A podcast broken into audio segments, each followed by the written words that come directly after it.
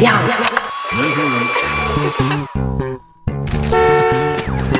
剧剧剧剧 du théâtre. 来扬声器，听样剧场的声音。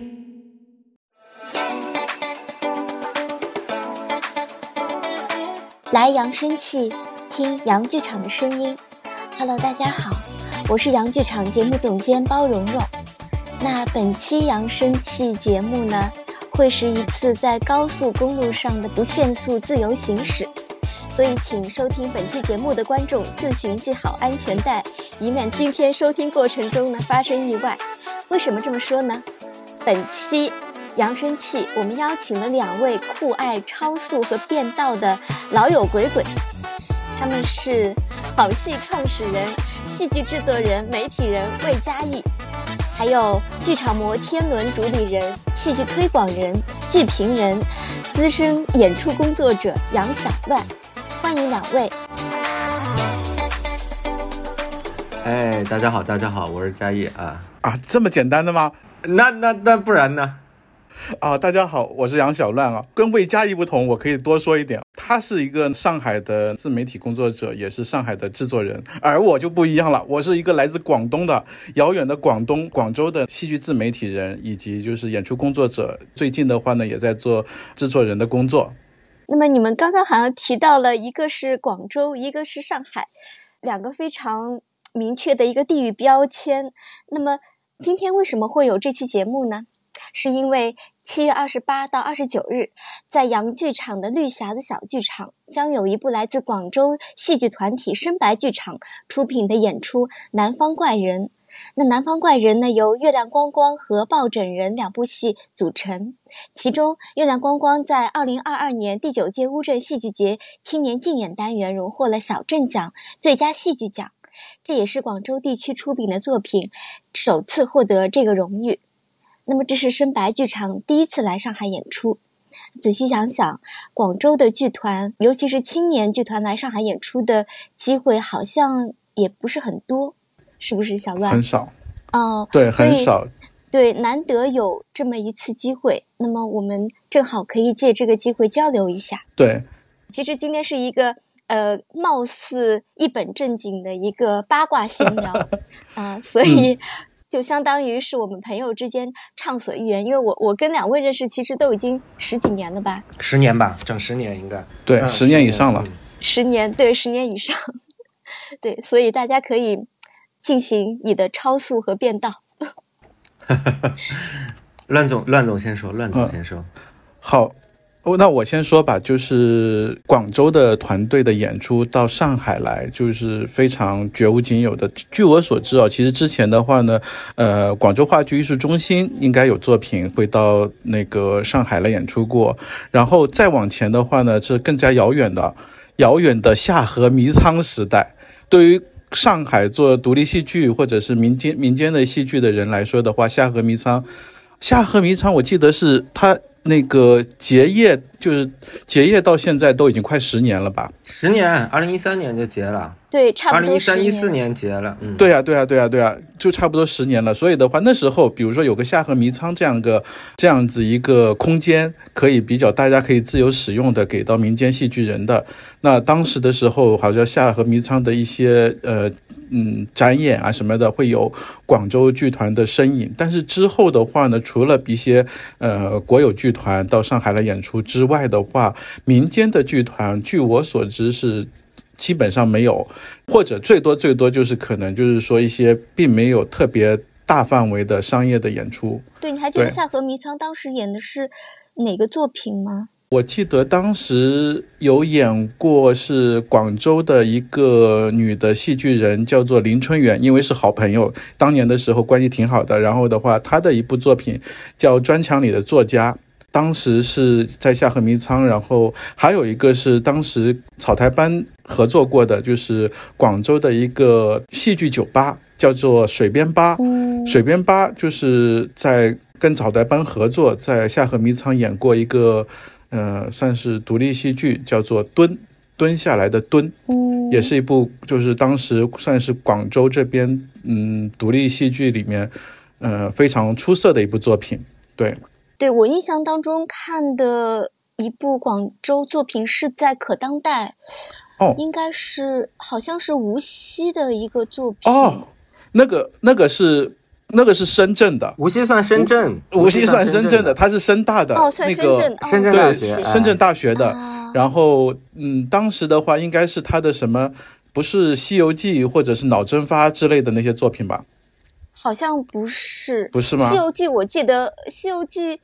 西游记》我好像是在上剧场看的。哦，然后脑蒸发，对脑蒸发我也看过，这个来演过，因为我记得是梁一冰，就是对对对对他们买了版权空间引进，嗯。对对对，是买了，版权做了一个他们上海版。那个很好看。呃，他他原版的话哦是无锡带着自己的学生在深大黑匣子里面演，对，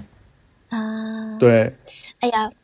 我我实在记不，但是那个那个戏演完，我就对，就是怎么说，就是对南方那一带的一个戏剧，就是我觉得非常生猛，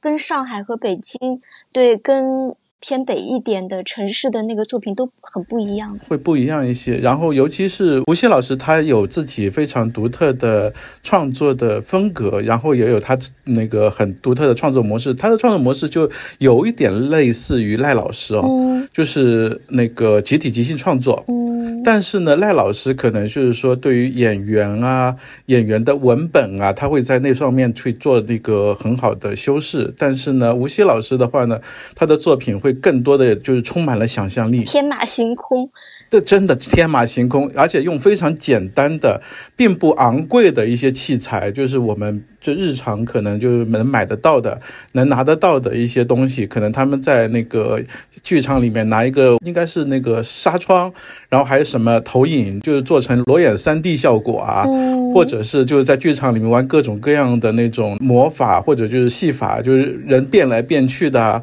做出各种各样的效果。每次去看他的做作品，都会觉得就是哇，太好玩了。就就觉得就是说，就是你你能够在剧场里面看到了那种嗯非常有魔法的、非常奇幻的东西，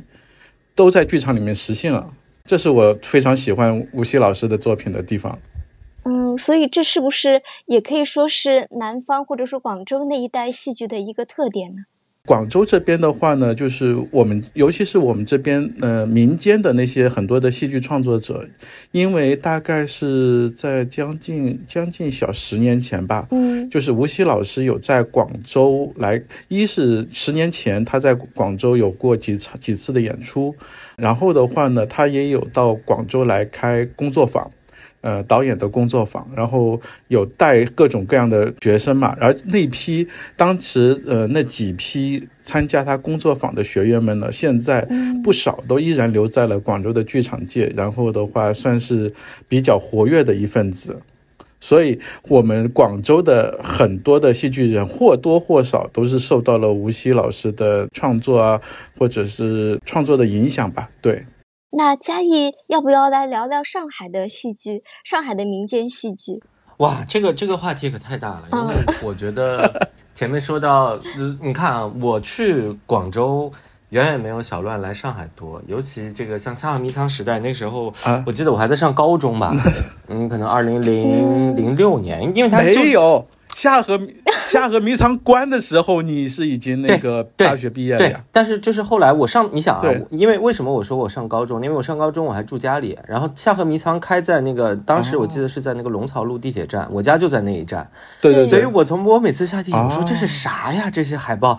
因为高中那个时候还因为它都很实验嘛，高中时候我们只接触过很就是你知道吧，很标准的一些戏。然后，哇，怎么奇形怪状的？当时讲要拐到拐弯弯曲曲拐到一个胡同里面，我我也没有去看过。对，后来等我上完大学，我二零一二年大学毕业，哎，一出来开始开始进入这个这个这个这个行业呢，就已经逐渐的这个，呃，它它就开始衰落了嘛。我记得到一三一四年，好像也搬过一次家，然后搬到哪里去了，我忘记了。嗯哦，好像搬到，反正搬到另一站地铁，不在我家旁边了。我还真没有进过夏河这迷藏就我就不太清楚了。对对对对，我还真没有进过对夏河迷藏，在我这个都是我是说进去过，对进去过两次。然后，当然后面你说这个像赵川呀、草台班呀，包括张宪老师啊，他们对对对就散落到各个的美术馆啊这些，像那个时候什么蔡依云啊，我还记得。这个当当时，哇，这真的都是十年前的这个这个事情了，这都我要想想都费劲。对啊，我是觉得上海，因为你说上海的戏剧环境，这个这个命题就有点太大了，尤其是我觉得疫情这几年，好像上海从数量、质量不敢说啊，就是从数量上，我觉得已经是全国第一了，就超过北京了。包括我今年开始去北京，我跟北京的朋友聊，就说这个演出的，嗯，呃，就就我们就说演出，你每天晚上有多少台戏同时在演？上海现在肯定是比北京多的，但是其实我觉得一九年之前还是北京多一点，对吧？对，这个尤其是上海这个这个小剧场或者说什么新空间起来了之后，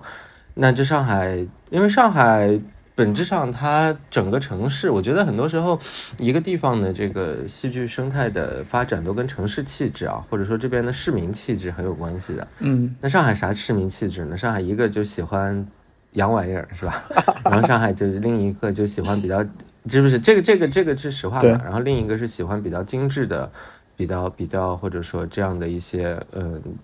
风格。所以你看，上海像音乐剧，对吧？这音乐剧我觉得就是符合所有的就是上海人喜欢的这个要素，对吧？它很精致，然后它是一个舶来品，然后它很就是它包括它的视听啊都很丰富，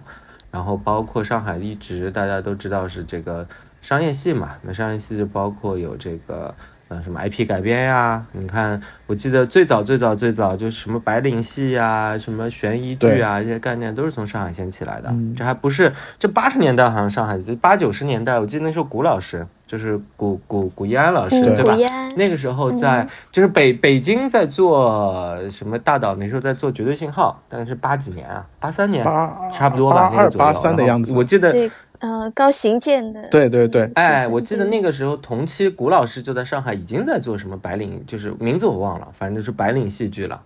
啊，然后到了九十年代，古老师当时好像是跟张宪老师，是啊，他们我印象很深，有一个叫屋里的猫头鹰，对对对对，还还有什么挂在墙上的老毕吧，我记得我没看过，我都是看文献，是的，我都是看文献看到，我也没看过那个剧本，但是我就说这两边他他就好像就是。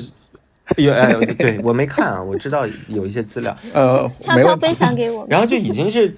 就一直是感觉在在平行发展。那到了九十年代，这个或者说我们零零一零再往后，就更别说啊这个悬疑剧火了那么多年，到现在还很火嘛，对不对？原来是悬疑剧，现在改成悬疑音乐剧或者悬疑的啊沉浸式，对不对？这它也在不断的进化。然后原来的这些个，我以前那个白领戏，现在不这么叫了，但是有很多这种，啊，很都市的这个，其实还是挺受欢迎的。那上海一直是，一直是这个这个审美风格，他会喜欢更，我觉得完成度更高一点的，不那么实验的。对，我觉得是它比较商业，就有点像电影里面的类型，有一点，有一点，有一点，对，就是就是可能就偏向美国电影。那可能北京就偏向欧洲电影，姑且这么形容，对不对？所以就是这就是大家花开两朵，各表一枝嘛。那当然，我觉得，我觉得就是你这两年，尤其是我就说疫情，我们刚刚结束，这两年好像因为因为数量的上升，所以好像呃。也更多元了一点，也更多元了一点，就是大家对于各种，因为因为你这个基数在变大，你基数在变大，一定会催生更多的不同的这个偏好和诉求。那大家现在对于各种各样的这个，嗯，小的一些风格和类目，也也也挺感兴趣的，哦。所以我觉得上海现在还挺多元的，嗯。是的，挺多元的。所以刚刚说到那个类型片，刚刚那个七月呃即将在绿匣子上演的《南方怪人》，我觉得就就会类似于 B 级片，会会会会有那种感觉。因为我一直没看，我挺想到时候来看，到时候来看。那你到时候来，对对对，到时候一定要来看。我我这个肯定是能要来的。在上海的市场上较少见的类型，所以非常推荐给大家。嗯，会是的。那哎，那我也想问问那个小段，你你要不要来跟大家多介绍一下？呃，这个南方怪人他到底不一样在哪？南方怪人的话呢，它其实是两部小的作品组合在一起的，其中一部呢叫做抱枕人。抱枕人的话呢是大概是二零一七年创作出来，然后在二零一八年去了呃乌镇戏剧节，就是有入围，但是呢没有。没有斩获。可是呢，当年的时候在乌镇演出的时候，就是呃，还是收获到了不少观众的好评。这部戏呢，其实讲的是一个所谓的二次元的死宅，就是他常年呃把自己关在家里面。在就活在一个自己的世界里面，然后他的一个爱好呢，就是买一个抱枕，跟那个抱枕说话。这个其实对于那个如果你喜那个熟悉二次元文化，就是日本的那种二次元文化的话，这个这样子一种人群其实是很多见的。尤其是就是说，但是呢，就是说，在最起码在当时那样的社会里面，或者是在国内哦，很多比如说对这些东西有一些排斥的社会里面的话，你去看这个人就觉得他有一些问题，因为他喜欢一个抱枕，而这个抱枕上面的话绘制的是一个那个呃美少女，然后。她自会自言自语，她自己在家里面不出门，她并没有自己的一些正常的所谓的正常的社交。这会让很多人会觉得就是很疑惑，或者是会对他会有很多很多的误解。我们的那个主创米粒呢，就是通过这样一个前提去创作了这样一个故事。他自己本身可能也对二次元文化呢比较熟悉，以及他自己自身的话也会经常看一些漫画呀，看一些动画啊，也会或多或少在那个跟身边的一些呃二次元的那些人有交流。所以在这个作品里面的话呢，会。融入了不少就是二次元的文化，同时的话呢，也有一些那个我们比如说呃国内大家会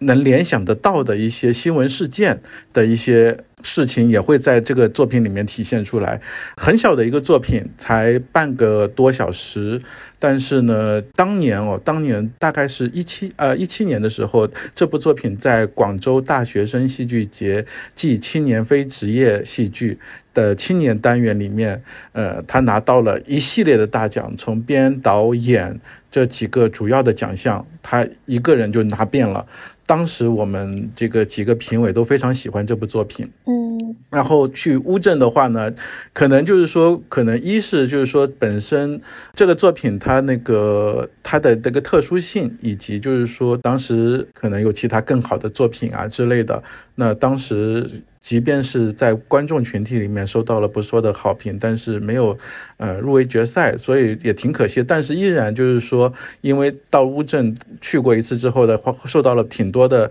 邀约，也在全国很多的城市演出过。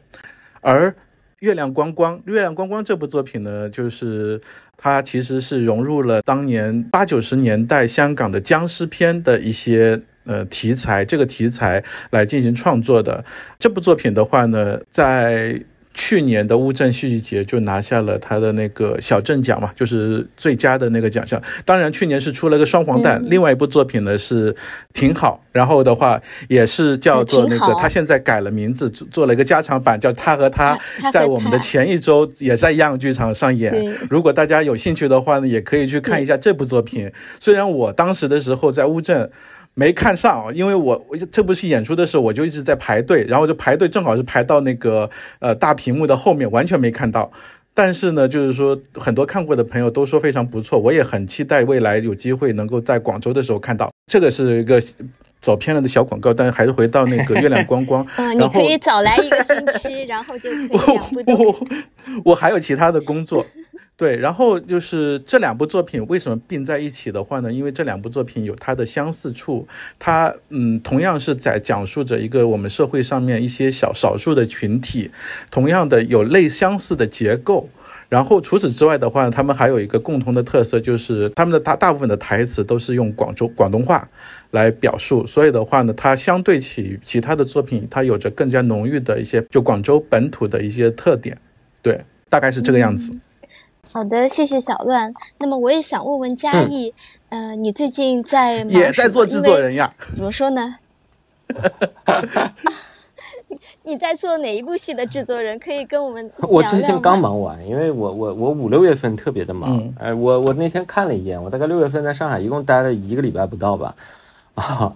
然后，因为我我是从二一年我第一部制作的戏上演，就是那个叫《大明崇祯五年》，嗯，一个历史戏，大剧场的历史戏。然后二二年在上海半年，大家都在家躺平嘛。然后下半年开始，嗯，做了两个小剧场的话剧，一个叫《你想吃雪糕吗》，是三个，就是我三月份还带着这个戏去广州演出了，我还看了，第一次去广州，吃的特别好，真好吃。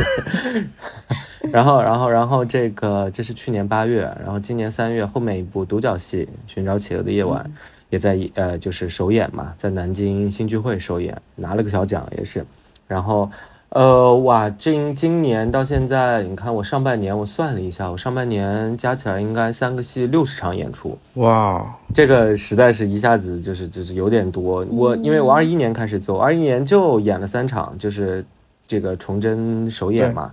然后呢，二二年，二二年就各种因素，哎，一会儿一会儿又又又取消，一会儿又干嘛，加起来演了十一场。嗯，二二年一共演了十一场演出，然后今年上半年就是六十场演出，这真是累死了。对对，然后反正就是我觉得，呃，我也是有一个做戏的，也也也谈不上原则吧，就是我有个偏好，就我喜欢做原创戏。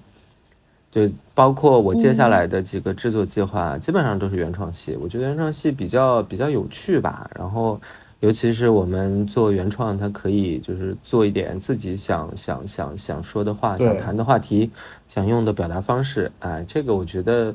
大家作为这个工作者来说，还是比较有乐趣的。所以，当然原创戏它很很难嘛，或者说它比较辛苦，但是就确实是 获得感比较强啊。嗯，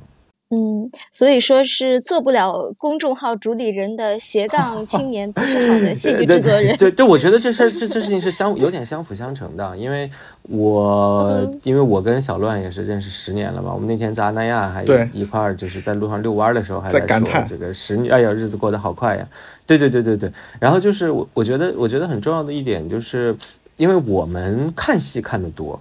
哦，我们因为这就是这些年看戏，相当于是我们的职业就工作之一嘛。那可能我们真的比可能跟包涵姐姐是看戏，说不定我们还多点儿，因为我们每天就是看戏，每天就是 看戏。那是你，所以这个这个看戏，你 也别，大家都差不多嘛。对，啊，你你说在广州没有我们的对呀对呀多是吧？但是平均下来差不多，平均下来差不多。对呀，你也到处跑啊，包括疫情之前走动方便的时候，我们每年不也见了好多次的。是，这个就是看戏看的多了之后，一个是你你会有点判断，再一个确实就是手痒嘛，然后就是说你你你的一些判断，看看是不是能够直接就是落实下来，那慢慢慢慢慢慢就开始做制作了啊。那么我就很好奇，你们觉得就是也是一个老生常谈的问题吧，就是戏剧制作人具体的工作。你们会做哪些？那么你觉得，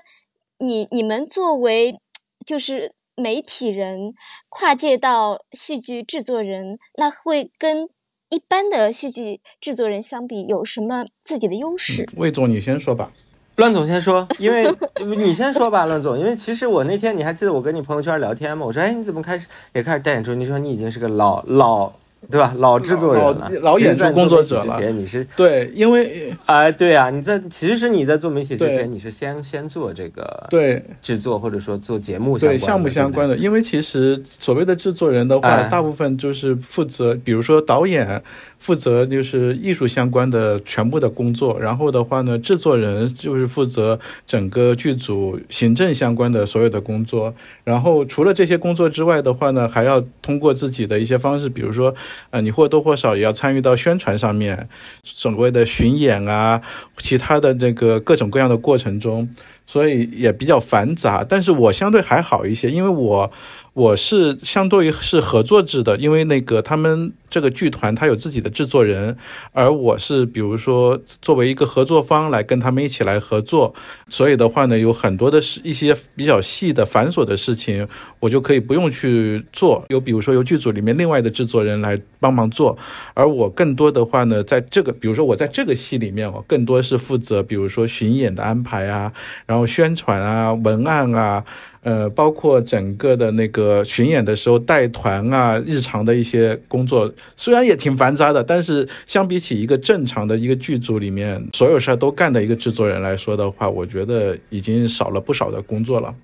对，然后以前的话就是一个演出的项目经理，从十十几年前，对啊，包含我们认识是十一二年前吧，我记得是一一年左右的时候，我带戏过来参加戏剧谷。是一个香港的作品，对对对对对对，胶原的，就是当时的哦胶原的《金锁记》，然后那时候那时候是我就是开始参与到演出工作的第二年还是第三年的样子。那那个时候我的一个角色其实就类似于是一个制作助理的样子，因为主制作人的话是我当时老板嘛，然后就方杰，然后。呃，对，然后我就我是就是在上海帮他去处理那些事情，演出的报批开始，然后的话找剧场，呃，宣传，剧组落地之后的话呢，接待，呃，住宿，呃，售票、售票以及就是一些宣传的一些各种各样的一些事宜。同时的话，包括还有对接当时咱们那个戏剧股的那些工作，还有其他善后的一些演出，演出结束之后，然后一些善后的一些工作。对，还是就是除了作品之外，所有的事情可能都要参与到。对，嗯，就是一个大管家。差不多，差不多。对，只有当你忙不过来的时候，因为咱们这些国内做戏剧的人，大部分剧组的话，大部分都比较穷嘛，就 或者是一些有钱的剧组，你就可以，比如说制作人下面，你就可以去分出来宣传的负责人啊，行政的负责人啊，或者是各种各样的一些执行的工作，那就可以找专专门的人去做，嗯那也都会这样子就会轻松很多。就看你这个剧组是大还是小，小的话呢，就一个人所有的事情全干了；大一点的话呢，那就可能就是说你只要负责整总体的安排，呃，其他的一些工作都会有一些执行的同事来帮你去完成。嗯，这个就有点难以想象，一个人要做这么多事情，等于从头到尾。对，就当时我老板方杰老师就跟我说，就是说像我们做这份工作的话，必须得，呃，一个人当十个人来用嘛，你就必须得什么事情都得学一点，都得了解一点。嗯，就是演出的各个部门的一些事情的话，你即便不是你负责的，但是你你也得清楚，到时候比如说，呃，一旦有一些特殊情况的话，你随时随地都能顶得上。嗯，那对。那我想问问看，嘉义呢？嗯你的感受跟小乱一样吗？我们就是对，就是因为我还不太一样，因为我自己有个小团队嘛，嗯，然后包括像带巡演这个事儿，我自己不太出去带，就是确实小乱他做的很多工作，就是其实是这个演出经理嘛，就是对带团。嗯但是我我我有的时候一些工作，它不一定是那么现场的一些工作，我可能有一些偏早期的，比如说你要不要做这个项目，是吧？那你就是就是嗯它是一个判断，或者说算账，或者说其他的就是跟这个相关的一些东西。那又比如说，有的时候我们要去，我很多时候我要去看一些技术上的东西，什么灯啊、嗯杆儿啊这些东西，有的时候要跟舞监去打交道，这个这也是很很累人。对，所以就是我我倒不会太去跟像这些协调呀，或者说一些日程啊，或者演员的管理啊，这些我做的比较少。我更多的就是包括我我为什么说我最近虽然刚从韩国回来之后，我看上去没演出，但是就是事儿也很多，要处理合同，要结账，要付钱，要干嘛？然后还有新项目要开，新的制作。对对对对，又新项目要开，又要重新做预算，然后又要定剧场、选演员，其实更多的是这些工作，其实是一些更前期和更后期的一些工作。我我嗯觉得我们这个节目到时候播出来会吓倒一大批本来是有志于投身于戏剧行业、想当戏剧制作人的那些 年轻朋友。哎，我天天跟年轻朋友们说，我说啊，你别觉得这个东西是个这艺术工作者啊，我说你身边这家里有人开饭店吗？我说跟开饭店差不多，天天得盯着，对吧？对你天天得去下后厨帮工，然后有个什么事儿，什么这个工商来了，税务来了，城管来了，消防来了，你都得出去处理，你都得做孙子任何一个事儿，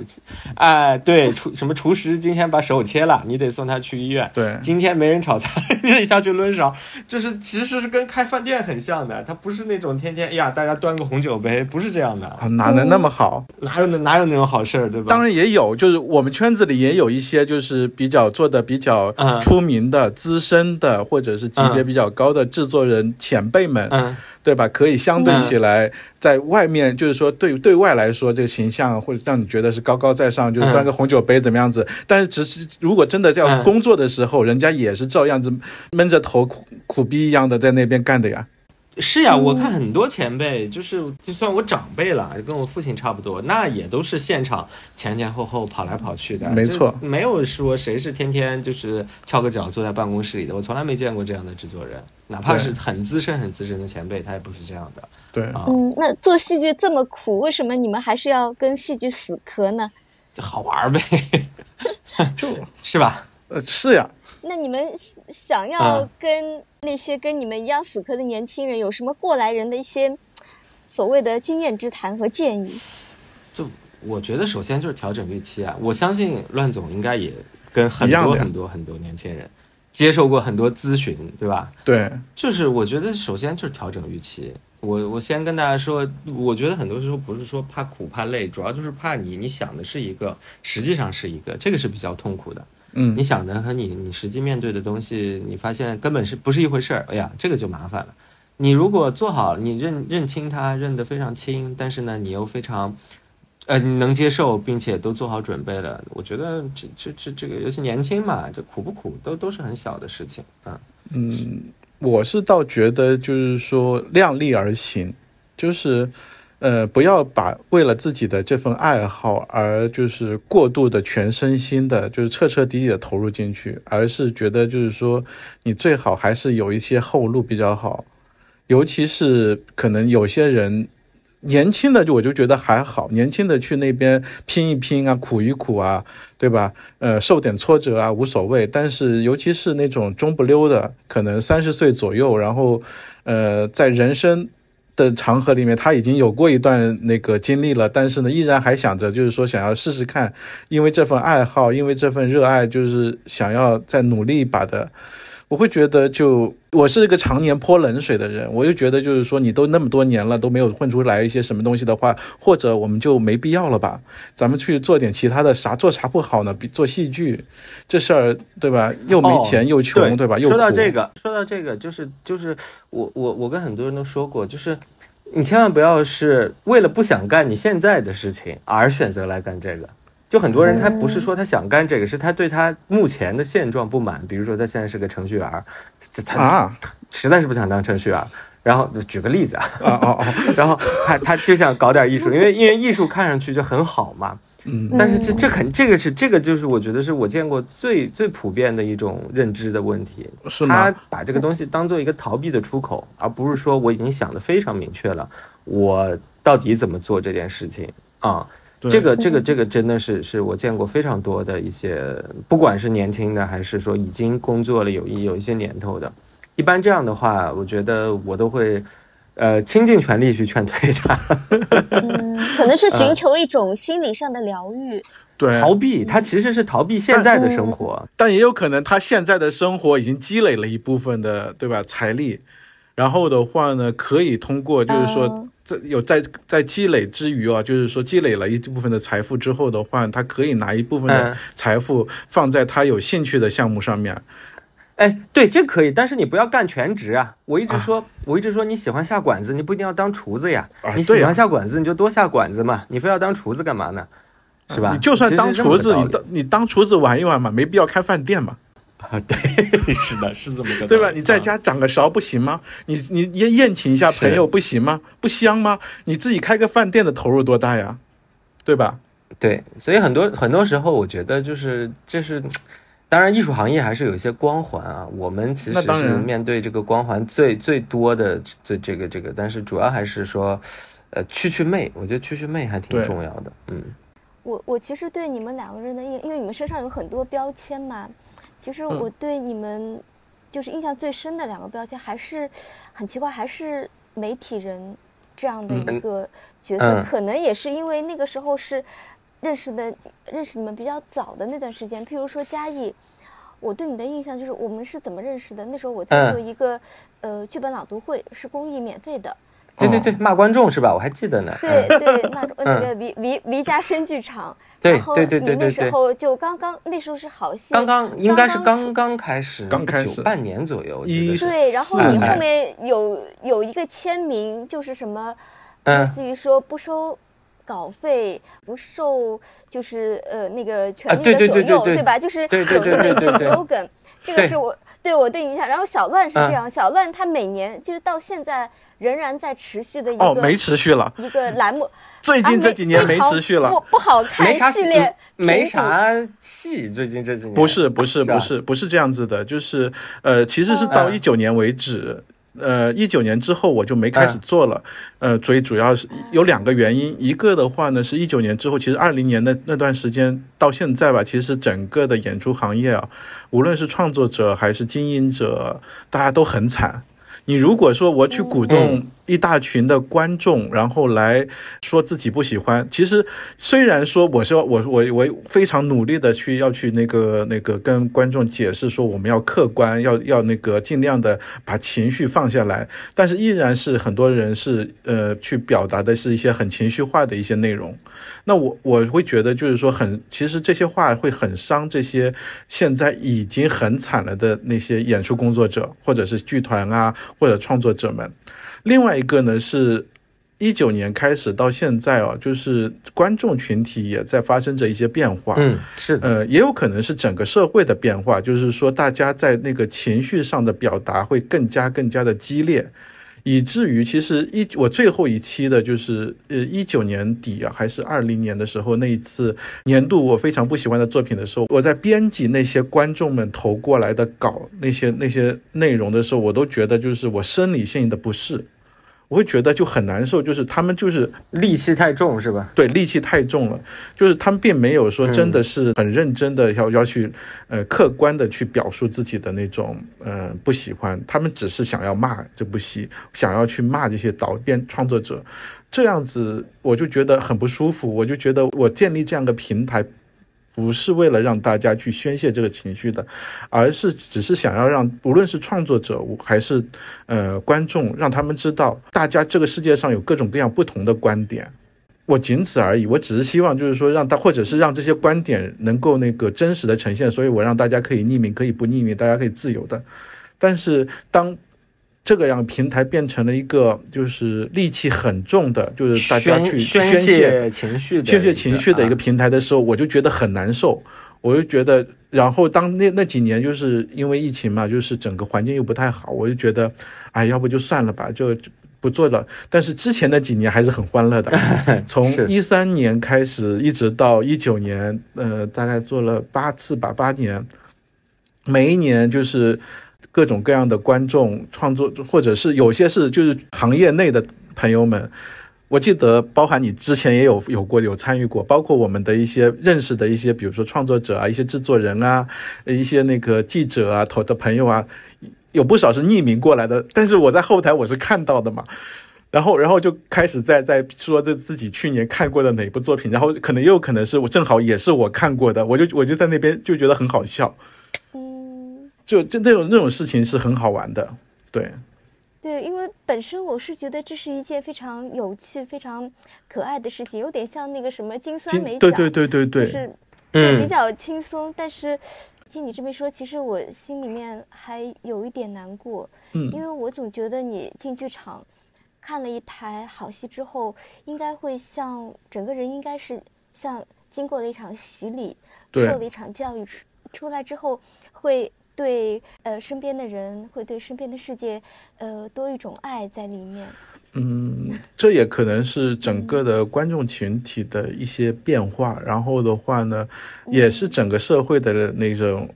嗯变化。因为现在的话，越来越多的，比如说我们现在流行的那些短视频的媒体啊，呃，也更多的就是说。因为你要吸引眼球，你要让更多人人看你，那你就简单粗暴的把一些情绪宣泄出来，这样子的话，就会有更多的人能够更多的眼球可以被你吸引过来。但是其实我们这个社会现在的话，就是慢慢的整个方向在改变。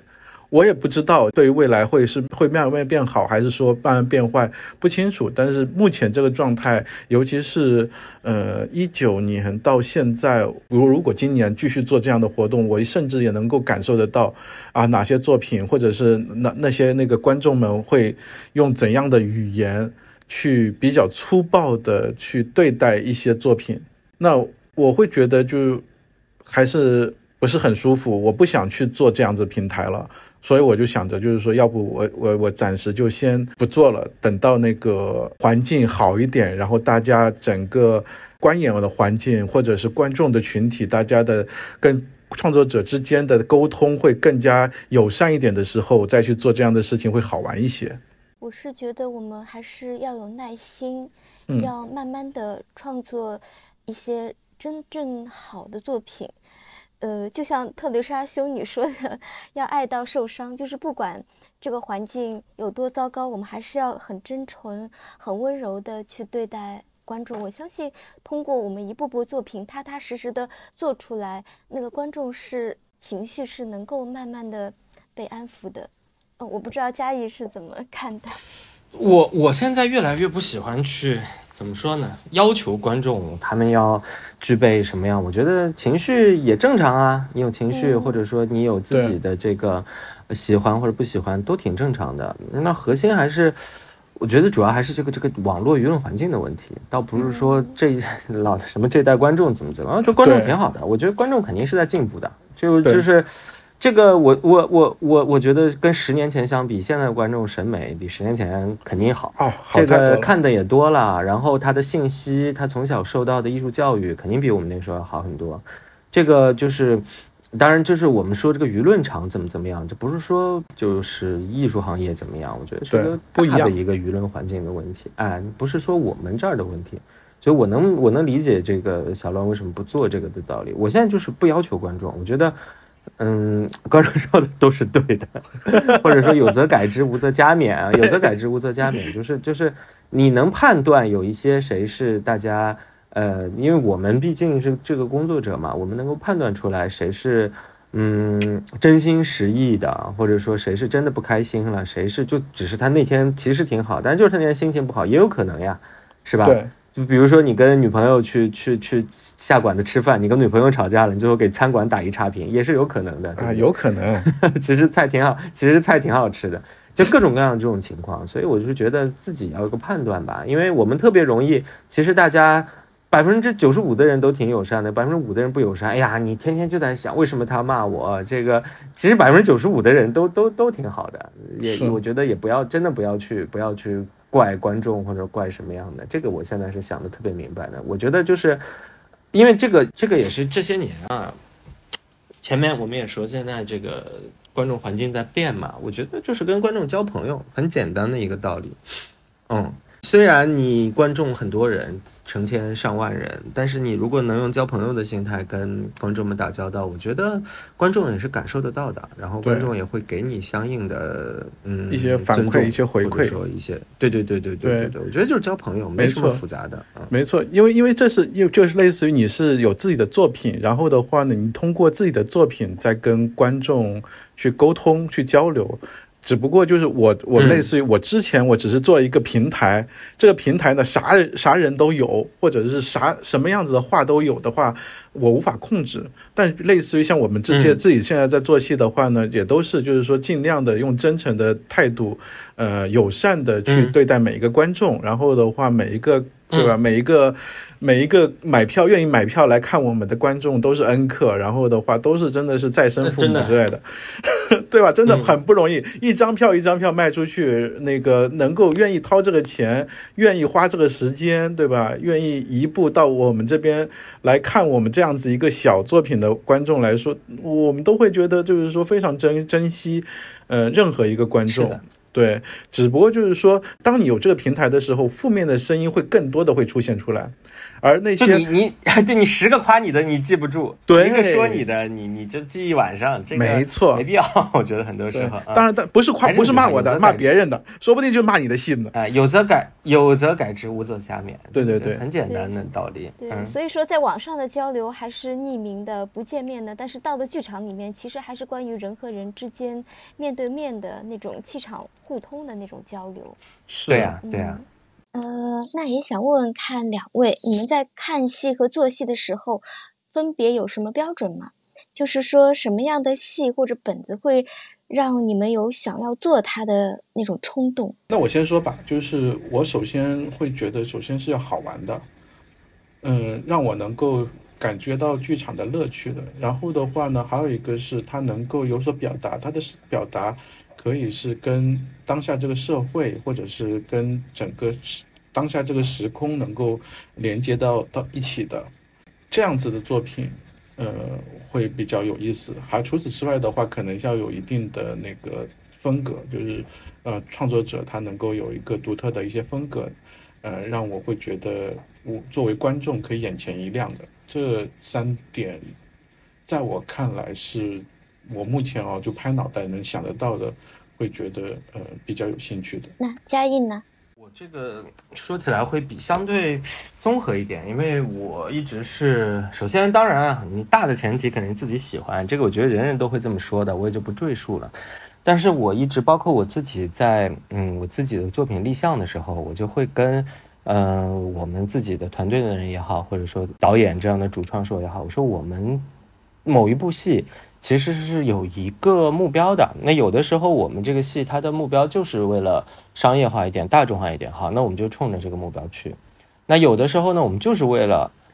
实验探索，那你就不要想太多什么什么这个大众市场的事情，很多时候很难兼得、很难兼顾嘛。这个事情左手打右手的。嗯。那我觉得只要是我们在某一个维度上能够满足，或者说能够达成共识，我一直说最重要的就是因为戏剧它是一个。团队工作，对吧？它不是一个人的个人意志，他就能完成的。那就尤其是最开始的这些主创们，一定要达成一个共识，就我们都想做这个啊。为什么我们都想做这个？因为我们的目标都是这个。那我们要做一个，就就比如说我们要做一个现在没有人做过的风格，我们就要在台上干嘛干嘛干嘛。我们都想这么做，那太好了。那我们如果大家都想这么做，我们就这么做，是吧？那或者说我们都想做一个。我们最终要给十万个观众都看过的戏，那我们就必须得考虑给十万个观众看的戏是以什么样的风格，达成共识就好。然后我们再去判断说我们有没有能力去完成我们所达到的一个目标。啊，这是我很多时候立项的一个判断。对，是。刚刚这个问题其实是你们站在一个戏剧创作者或者制作人的角度出发去问的。对对。那么现在呢，第二个问题就要让你们换位思考了。现在你们是观众，那么你们觉得什么样的戏才是好戏？我觉得。我先说了，好戏，嗨，好戏，老板先说呀。我我觉得，我觉得首首先首先是美啊，首先是美的这个东西，它毕竟还是就是美，并不并不是那种形式上的美。我记得二零年那个东京奥运会的时候，就好多人讨论，因为它那个上面有舞踏嘛，嗯，对吧？我们其实都很熟悉，但是对于绝大部分的观众来说，舞踏看上去都是奇形怪状，怎么怎么这也是艺术？但是大家一定要理解，就是说。艺术是很多种的，并不是鲜艳的、丰富的，它才是美的。舞踏也是一种美，所以说我觉得它首先是要是要美的。但是就是很多时候的我们会讨论一个问题，叫做审美这个东西，它到底是主观的还是客观的？反正我的倾向是它还是它还是有一定客观性的，不然就没有什么美学的学者啊什么的就没有这么一说了嘛。就它首先要是美的，它至少要用一种方式美，因为美也有很多方式嘛。然后第二点才是。嗯，能让你共情的吧？有的人对于色彩共情，有的人对于什么什么亲子关系共情，有的人对于自然环境共情，每个人共情的点不一样。就美的前提完成之后，到了第二步才是我们所谓的这个审美的层次。就有人喜欢这种，有人喜欢那种，我觉得都很好呀。大家求同存异，不要觉得你你你觉得这个戏。无聊，或者说没有打到你的点，就是说它是个烂戏，不一定的，有可能它不好啊，有可能它确实不好，但也有可能它好，但是它不符合你的口味，对不对？所以这个东西很难说。为什么我现在很少做？嗯，你看我现在写写评论写很少，因为我最开始十年前是写评论出道的嘛，然后那个时候我就很努力的去输出自己的观点，因为我当然有我自己的审美风格，我拼命的想要告诉大家。大家都跟我看一样的戏啊，我我喜欢看的戏就是最好的，就是就是好戏，就是最最应该看的。我现在有点有点不那么在这件事情上较劲了。我觉得你他们看的那种也挺好的。那我有的时候我我就转化成了 OK，我确实还是有我自己的审美的，我也没有随波逐流。那我现在做一个出来，是吧？我做一个出来更能代表我的审美。如果你跟我的审美是一致的话，我觉得你会喜欢我做的戏的。所以这这这这这这个路不就这么顺过来了吗？嗯。我我觉得是这样子，即便我说这个戏是个烂戏，那它起码是达到了一个戏也就是一个作品的标准。嗯，但是如果有一些我一言不发的离开，我是觉得，因为它 可能根本还不能算是一个戏，不知道该说点啥所。以就嗯你心里面想的是什么玩意儿啊？嗯，这他妈什么玩意儿啊？对就滚就走了，这什么戏不戏啊？这是个是什么玩意儿？对吧？呃，对我我也会就觉得，就是说，所谓的好的作品是每个人都有自己的欣赏，包括就是类似于我之前我们所说的，我每年之前几年每年都做的是，就某某年度我最不喜欢的，是我最不喜欢，只是我个人不喜欢，或就是那个观众各自己不喜欢，而不是说这个戏是个烂戏。嗯作为一个比如说是公开的场合的话，我会觉得我自己会尽量的不去说某一部戏是烂戏，虽然私底下我有时候也会有做一些那个情绪的表达，我也会就说也会就是说经常会说看到一部看了一部让我就觉得很绝望的戏。所谓的绝望，并不是里面的内容很绝望，而是让我对这个戏很绝望。我让我对自己刚刚失去是刚刚逝去的那一个小时或者两个小时很绝望的一些作品的话，我会觉得我操，什么烂戏啊！但是当我仔细的，就是让就是说跳脱出来去想的话，就是说有一些是还是一些戏剧作品，它可能只不过就是说里面有一些呃做创作者他的表达什么的，跟我的立场或者是跟我的审美是没有达到一致的。那我更在意的其实是有时候有些作品，有些创作者他根本就是没有上心，根本就是胡乱弄，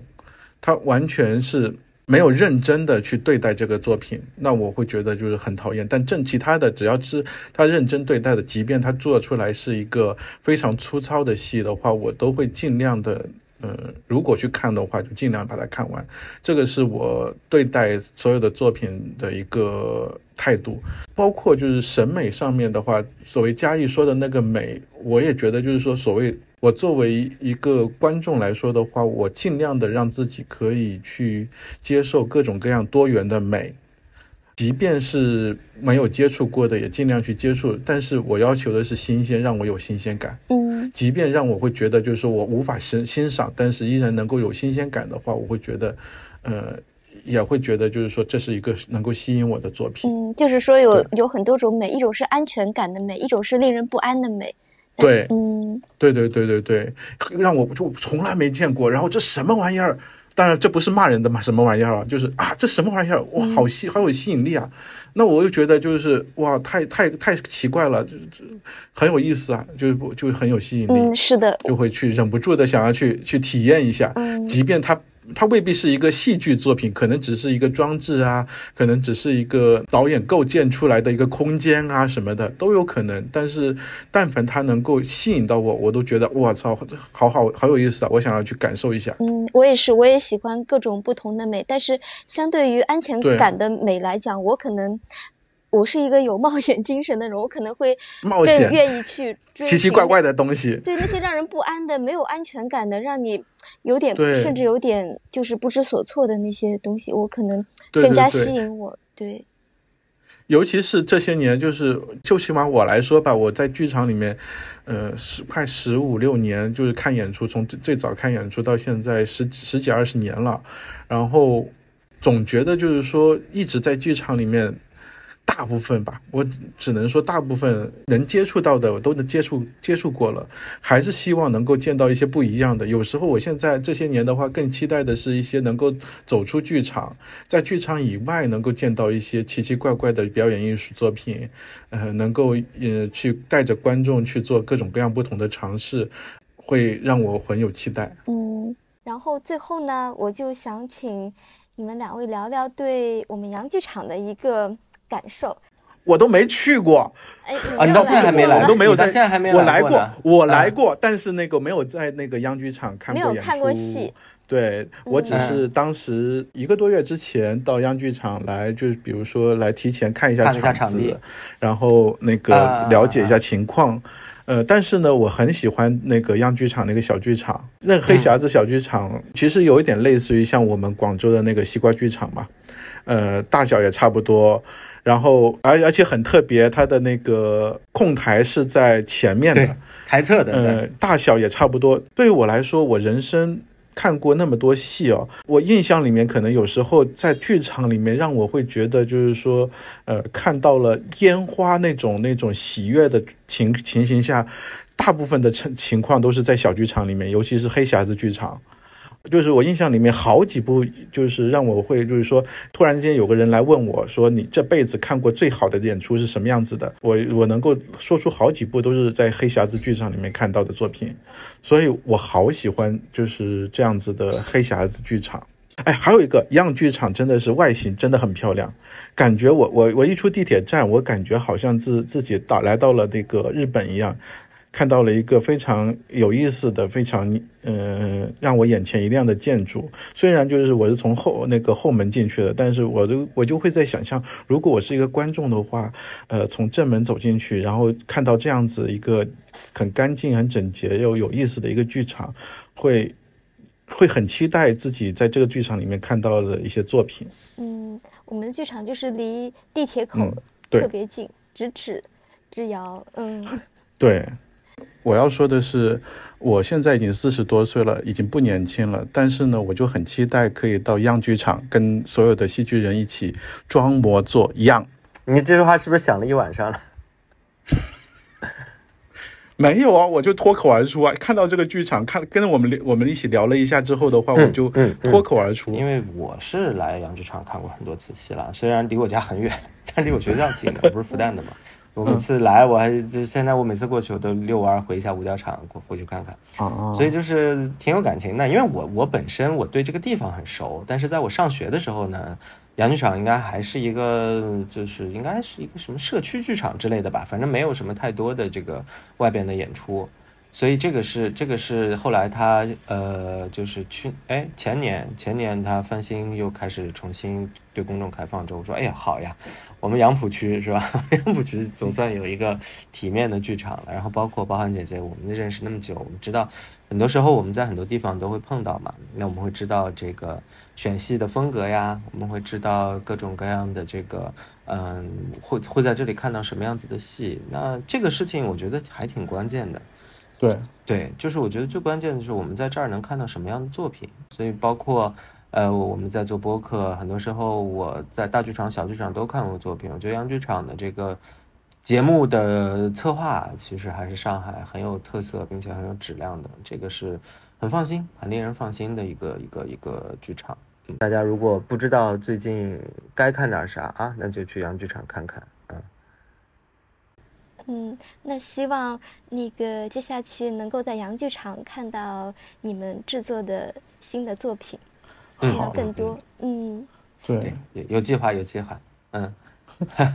我是马上就要演了，嘉义了就看，对，七月，对，嘉义，嘉义不是还有一些新的计划吗？除了你现在手上的几个，是的，手上几个也可以琢磨琢磨，啊，我们我们翘首以待，好的。那么最后就是感谢两位做客我们扬声器，也感谢各位听友的时间，期待与各位在剧场见，也欢迎大家来看我们的《南方怪人》，很期待。嗯，好，好，嗯，拜拜，好，拜拜。